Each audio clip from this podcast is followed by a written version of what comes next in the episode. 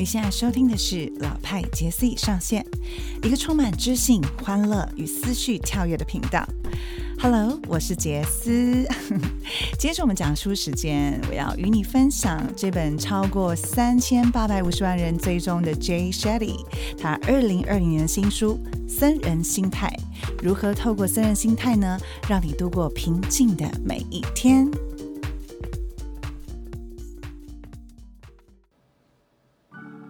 今天为什么想跟大家分享这本《僧人心态》呢？其实刚好呢，最近我在呃学习。然后在学习的过程当中呢，有一些朋友跟我分享，哎，怎么样让生活更有锻炼？所以锻炼不是只有身体的锻炼，是心智、心智力量的锻炼，包含我的情绪管理啊，包含我在做事情啊、处理事情的态度上面。于是呢，他就传了这个链接给我，那我就看到了这一本书，叫做《生人心态：从到场到职场，训练你的心，过着平静而有目标的每一天》。而且他写的就是 think like a monk。一般呢，我都会想说，嗯，我要像个和尚、像个僧人的思考。我是要入定吗？还是要随时都很平静，也不能够生气？还是说我要一直很包容的状态吗？所以其实让我有点好奇。后来呢，就是订了这本书，到了到了家里，就是阅读几天之后，我发现，哦，原来这本书它教了很多很有效，而且呢，我觉得是能够提升自己的，不管是感知能力，还有跟别人之间的连接，都还蛮有帮助的。所以今天想要来跟大家分享这本书。其实我呢，啊，在呃阅读之前，其实我之前都很喜欢阅读。那我喜欢阅读的状态之下，我做了一些笔记。然后，所以大家如果有机会，可能可以去就是 YouTube 找到我以前播的影片。我以前是。呃，只是因为因缘际会喜欢念书，我就把自己看的书呢做成笔记。那既然都要放上，就是放上频道了，我想那我就来个重点节录好了。所以呢，就是从原本只是录给自己看，后来觉得要做漂亮，就不不知不觉就讲了几本书跟大家分享。那我今天想要来分享的这本《生人心态》呢，也希望也也能够让你呢在生活当中开始锻炼，然后持续的学习。我们一起来看这本书。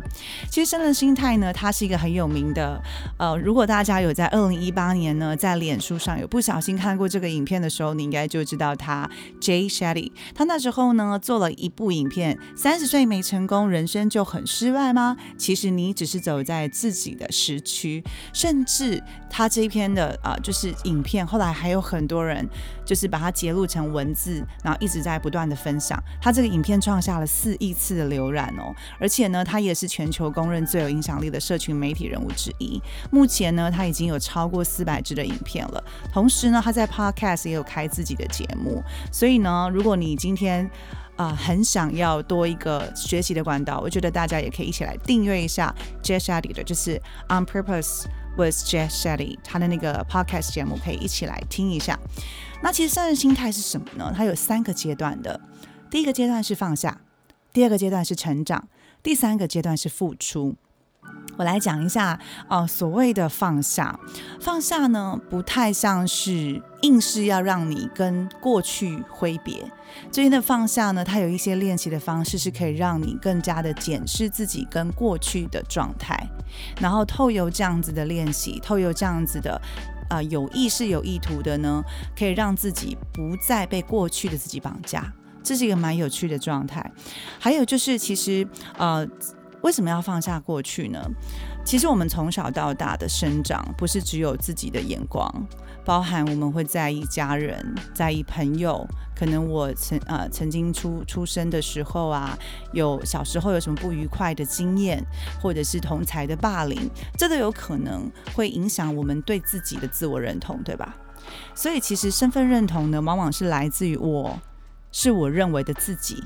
而不是来自别人的，因为其实呢，呃，在一九零二年啊，社会学家查尔斯他有讲过一句话，他说：“我不是认为，我不是我认为的我，也不是你认为的我，我是我认为你所认为的我。”这句话是什么意思呢？就是我们往往都会活在别人眼中认为的我，而那不是真的我。那是一个蛮啊，就是别人觉得我是怎么样，我好像就变成他的期待的那个样子，所以导致我们自己可能迷失方向、不快乐，甚至是觉得自己很空泛，这都是有可能这样的原因的。因为我们的身份啊，总是包裹在别人认为的眼中，所以其实我们常常会有价值观上面，就是我们会用价值观来评定，然后努力活出别人眼中认为的我们。所以其实这样的状态下，每一个人才会越来越心力交瘁，活得不像自己，觉得很累，也不想社交等等的这些负面的状况才会出现。因为那是别人的期待，那不是我。那要怎么样知道我们自己的价值观呢？其实很重要的是，不论我们呢自认为我们的价值观是怎么样的，其实我们的行为会说实话的。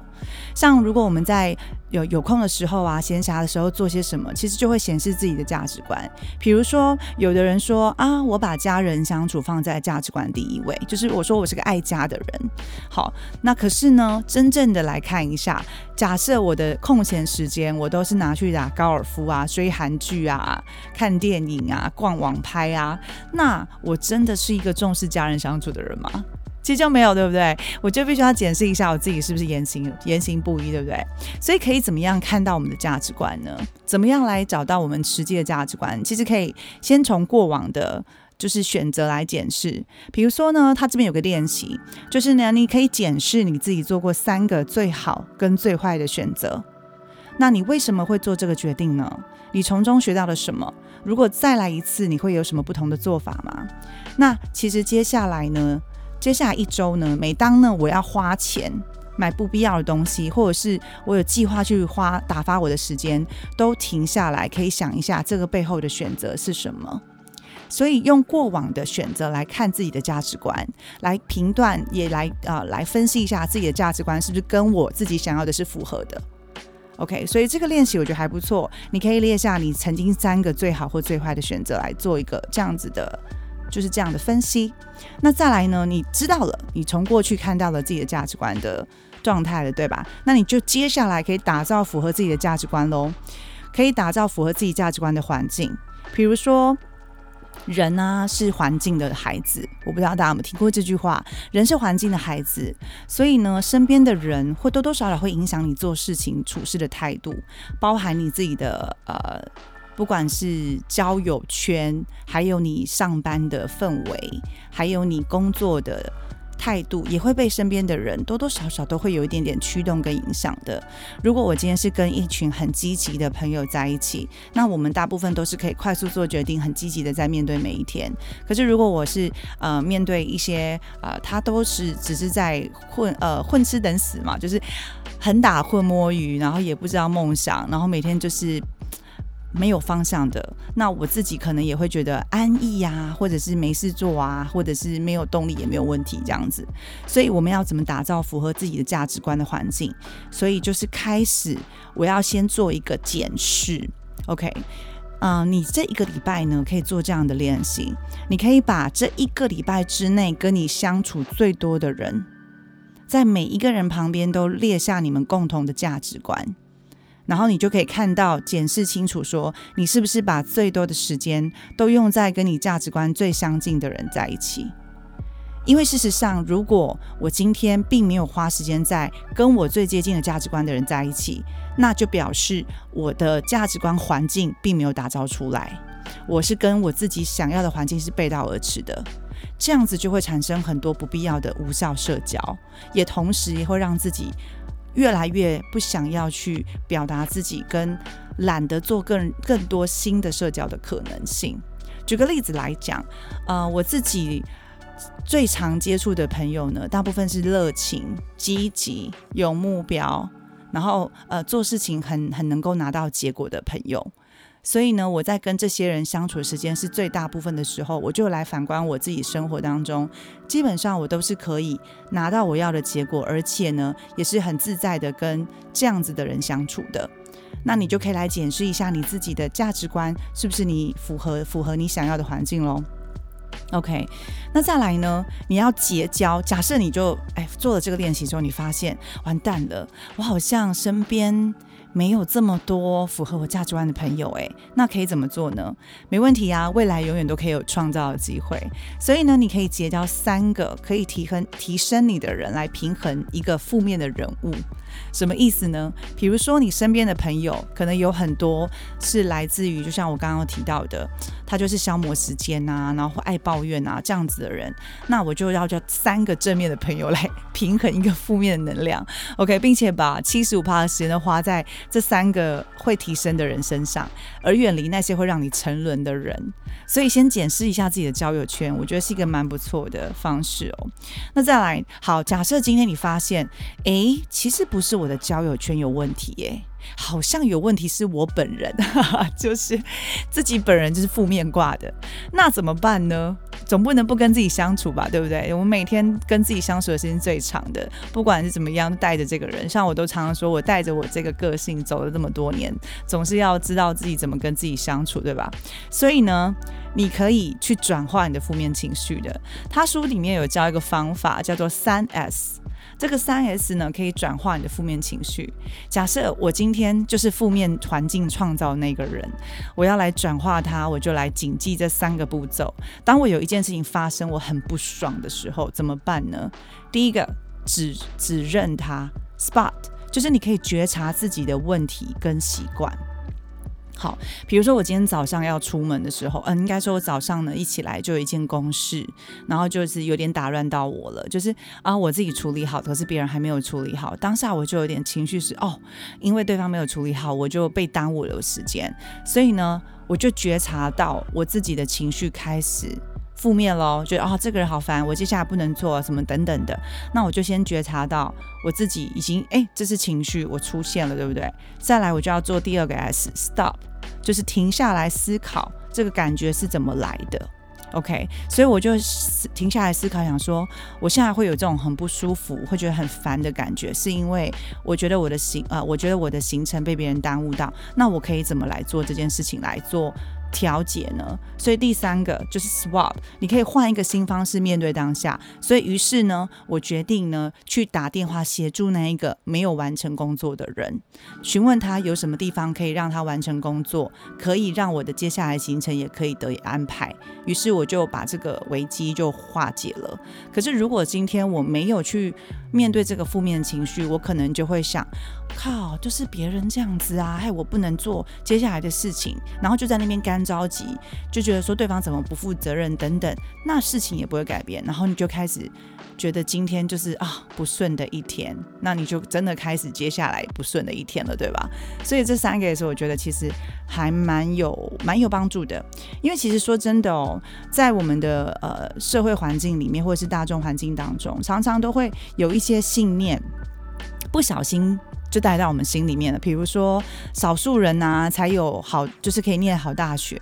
比如说，资优生永远都是那几趴的人，好，成功人士都是怎样的？然后那些呃，如果少数人才有机会呢，念完好大学还可以有一份好工作跟好运气。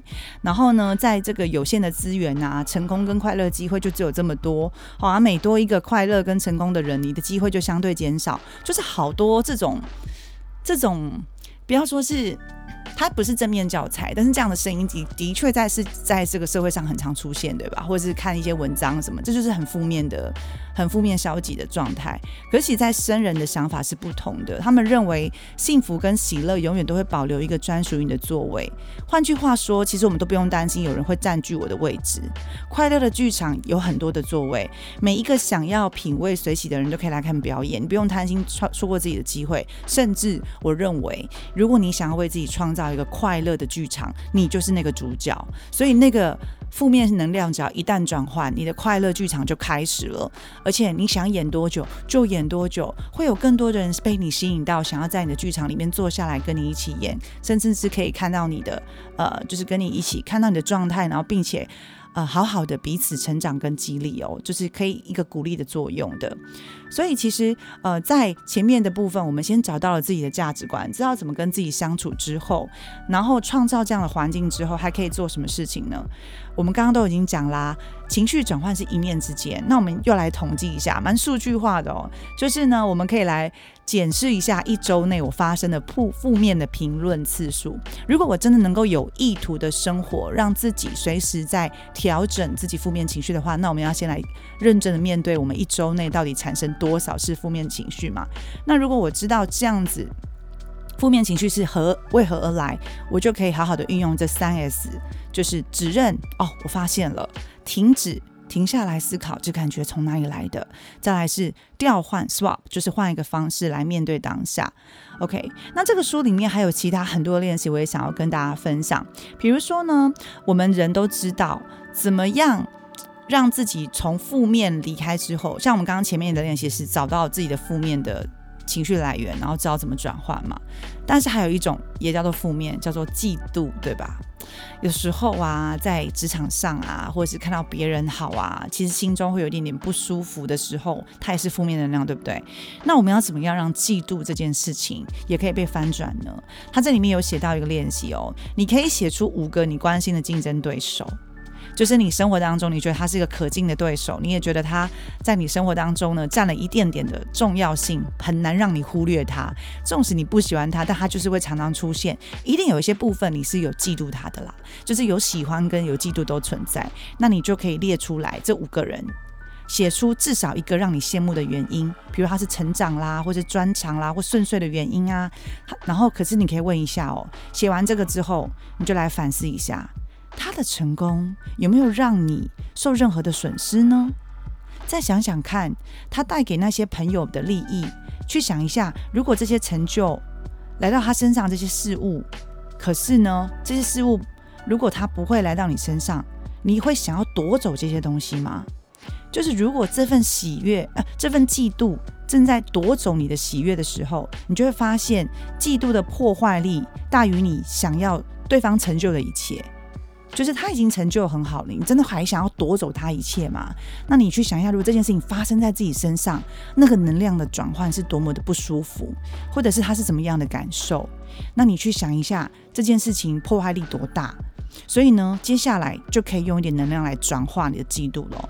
比如说，我可以请求与接受宽恕，就是请求接受宽恕。在开始之前呢，你可以先想一下，把自己放在对方的立场。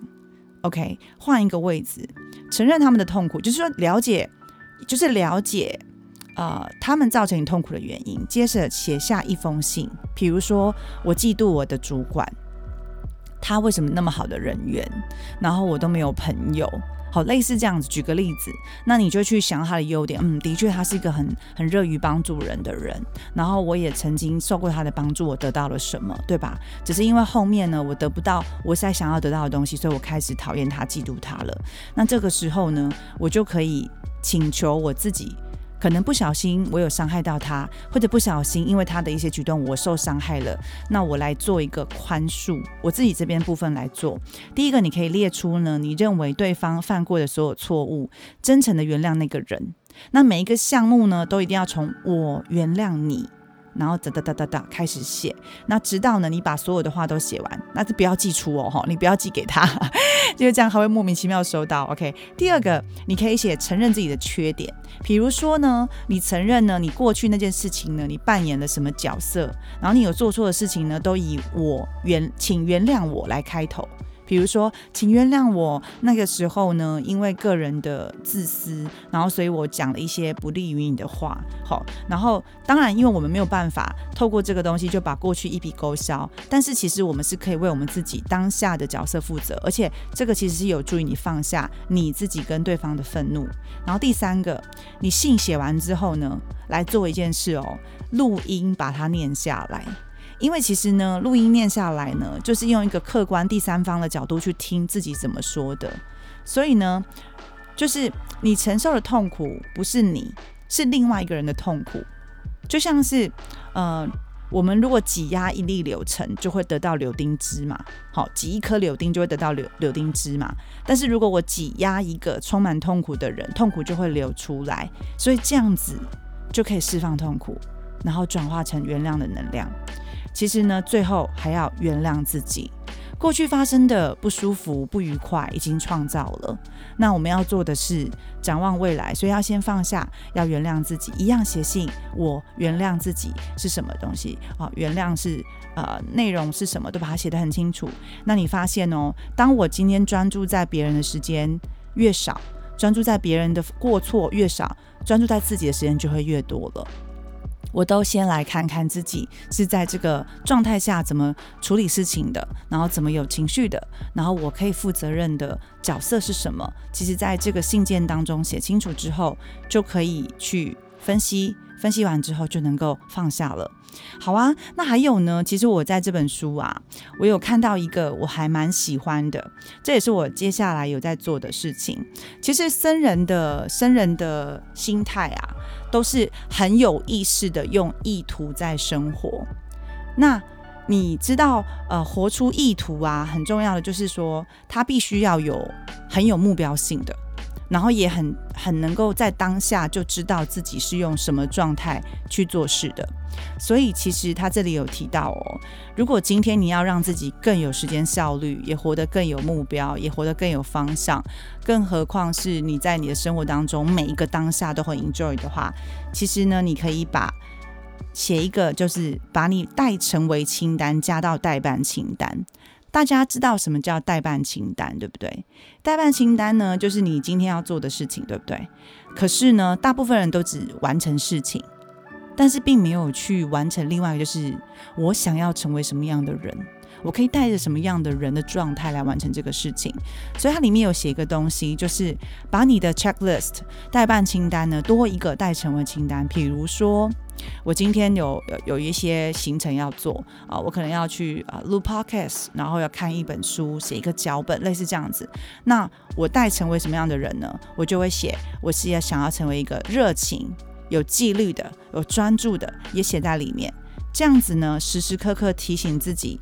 活在你的意图上面，因为我想要成为这样的人，我也确信我想要成为这样的人。当我们确信我们是冲啊这样的意图去做事情的时候，比如说我想要成为热情的人呐，我有纪律啊，那我就会带着这样的态度去做我每一件事情，那是不是就可以让自己时刻锻炼活在意图里呢？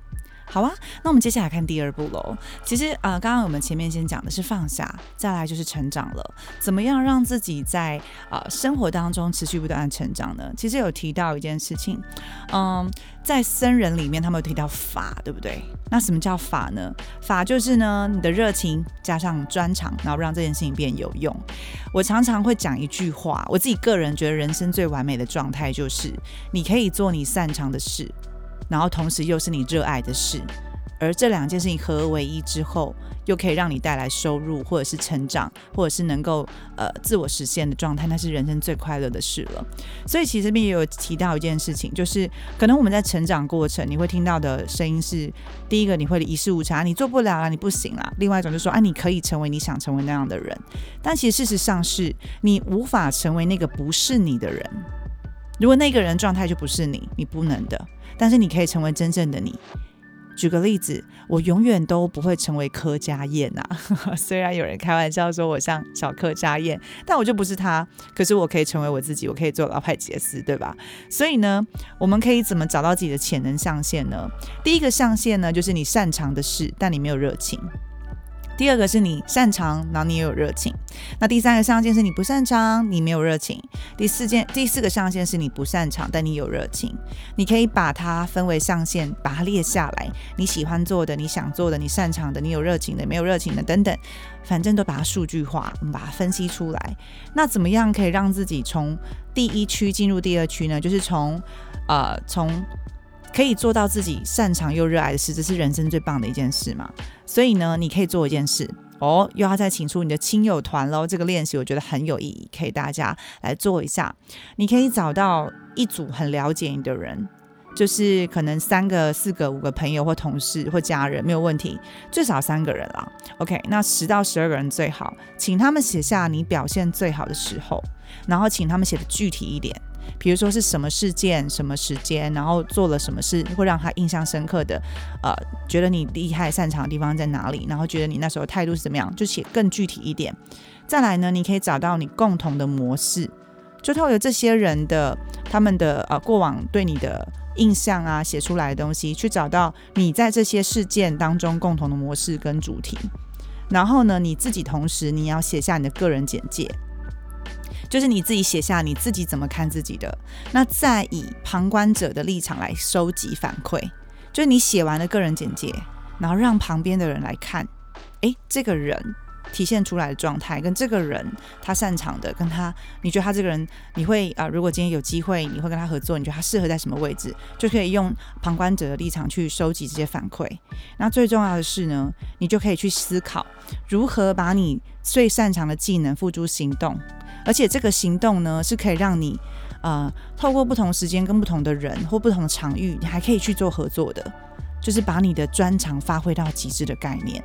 我觉得光是这件事情就很值得研究了，因为当初你当当你找到你自己擅长的，而且你也付诸行动在行动上面去让它被实现、被看见，那个力量跟生活的期待是非常大的。所以呢，你如果可以真的拿到你想要的所谓的热情，所谓你的法找到它了，就是热情。对不对？然后再加上你的专长，再加上让它变有用呢？其实最重要的是，不是只有热情而已，而是你有为他人服务的热情。当你把利他作为出发点放在这里面的时候，你的热情可以满足世界的需要，你就会很有动能，而且会持续不断的做，而且这件事情呢，可以扩展到更大的范围去。然后，呃，我在我觉得在成长的过程当中，其实他有提到这本书里面有提到一个，我觉得，呃，也是很适合大家来做练习的一个，因为我们往往都很少跟自己相处。各位同意吗？其实我自己也很少跟自己相处。我其实想要开 podcast 节目已经讲了很久了，因为之前是录影片，可是因为工作啊等等啊，反正就有很多的障碍，就是让自己没有继续往下做。可是呢，我发现唯唯独在阅读。读书跟我在分享，或者是我在跟朋友聊心事的时候，我才能够去检视到我自己过往的一些思绪跟思路。我很少时间跟自己在一起，但是其实，在那个这本书里面就提到，你找到与自己相处的时间，其实才能够让自己更贴近自己想要的那个状态。第一个，你可以设定每天早上提早十五分钟起床。那这个十五分钟起床呢？他有提提议可以做几个晨间运动。OK，这晨间运动呢，嗯，当然就是如果你是想到另外一方面的那种晨间运动，你有伴侣的话，两个人很开心的那一种，也算是一种晨间运动啦。不过我现在要讲的是跟自己相处的。OK，所以呢，这里不以两人不以两人行动为限，但是你可以呃提供给你的伴侣说，我们一起来做这样的晨间运动，然后大家各自跟自己在一起，这样子是没问题的。叫做 T I M E，就是 time 嘛，时间嘛，然后它的缩写。那这四个呃晨间运动是什么呢？第一个是感恩，就是 thankfulness，每天对一个人、事物、人或事或物表达感恩，可以写下来或观想。那像我今天早上就是啊，今天就很感谢我妈妈煮了很好吃的中餐给我吃，那我就很感恩她这样子。那当然，因为我是早上嘛，所以这是早上一定是前一天的感恩啊，所以我今天的这个感恩就会放在明天了，这样子。OK，那我今天早上有没有做感恩呢？嗯，我今天早上有感恩，我睡得很好这件事，我早睡早起，所以我今天早上有做感恩，就是感恩我睡得很好，感谢我的那个，就是我有买一个那个什么频率的。叫做定场仪啦，让我就是精神情绪很稳定，这样子就感谢他这样子。那再来呢，第二个 I 就是洞见，洞见就是 insight，你可以透过阅读报纸啦、书籍啦，或者是收听 podcast，得到一点收获，就是让自己在。呃，不管你在晨间准备要出门怎么状态的时候，让自己是准备好，有收到一些正面的频率，或者是一些学习的知识，去刺激刺激自己的。当然，收听我的频道也是一个不错的选择哦。OK，再来是静心 （meditation），你可以用十五分钟独处做呼吸练习，然后跟观想。呼吸练习，其实你去房间找也有蛮多那种练习的机会，跟教你怎么去练习的。那我觉得其实练习也是可以让你平稳情绪的一种方式，所以你可以观想冥想。再来就是运动喽，exercise。那你可以做瑜伽或是简单的伸展，在这十五分钟当中，可以让自己去跟自己完全的在一起的。那还有，我觉得有一个方式也很棒，叫做写感恩日记。OK，早上呢，我们用十五分钟跟自己好好相处；晚上呢，我们用五分钟写下你感恩的事物。然后呢，你其实可以做个小小练习。当你开始每天记下你感恩的事物的时候，可能就一件事，你感恩的事件啊、人啊或什么的，你会发现，你接下来的时间，发现你之前没写感恩日记，跟你有写感恩日记的睡眠时间跟状态会是不一样的。这是一个很微妙的改变哦，但是一定要开始做练习才会发现的。而且呢，呃，因为其实。我为什么会跟各位讲说感恩很重要？因为其实，在最第第三个成长，就是我们刚刚讲生人有三阶段嘛，我们已经先放下了，再来呢，我们学会成长了，找到自己的热情，知道自己的法之后，把它实践在生活当中。第三个阶段就是付出，怎么样让生人知道，可以用生人的态度，在社会啊，在这个世界上或者生活上去做锻炼呢？你有没有发现很多的呃僧人啊、法师啊，或者是不管是传教士，都是很。爱与贡献的，因为他们的秉持都是付出的心态，那付出也是一种感恩，会感恩的人才会付出啊。所以我其实开始做了一件事情，就是我开始利用自己的时间去做志工的服务，这也是一种付出哦。所以呢，如果你能透透过这样的行动把它锻炼在生活当中，那你今天获得的就不是只有当下的感恩，而是你能够透过行动。去看到你能把感恩力量传递下去，这样的付出跟锻炼，就是为他人贡献的精神，也会让自己得到更多心灵的富足。好啊，那今天呢，就跟大家简短分享到这里。这本书呢，《僧人心态》，因为它其实厚厚一本，那我只呢揭揭露了一些我觉得呃我自己个人很受用的一些。练习，还有我觉得大家可以在生活当中可以持续不断做的。如果说你对这本书有兴趣，这本书其实里面有一个叫费陀性格测验，它是几个测验题。那这是呃有在书的摘录里面。那这个测验呢是可以透过。简单测验去找到你的核心自我，那这核心自我包含有一些个性跟一些态度，我就是在这边没有赘述了。但是如果你想要做这个测验，你也想要认识自己的话，请你回复在下面的回复栏，email 给我，我会把这个测验寄给你，让你可以检视一下你自己真正的啊，就是你相信的那一个核心自我是什么样子。那进而呢，可以帮助你协助你呢去发现更。深层的你，跟真实的你，让你跟你真实的自己在一起，并且锻炼在你的生活意志上，能够有意图的得到你想要的东西，而且生活的态度呢，可以有越来越多的正向的价值观，不断的创造，让自己跟自己完整的在一起哦。好啦，今天就分享到这边啦。下次呢，我再分享一本好书给大家。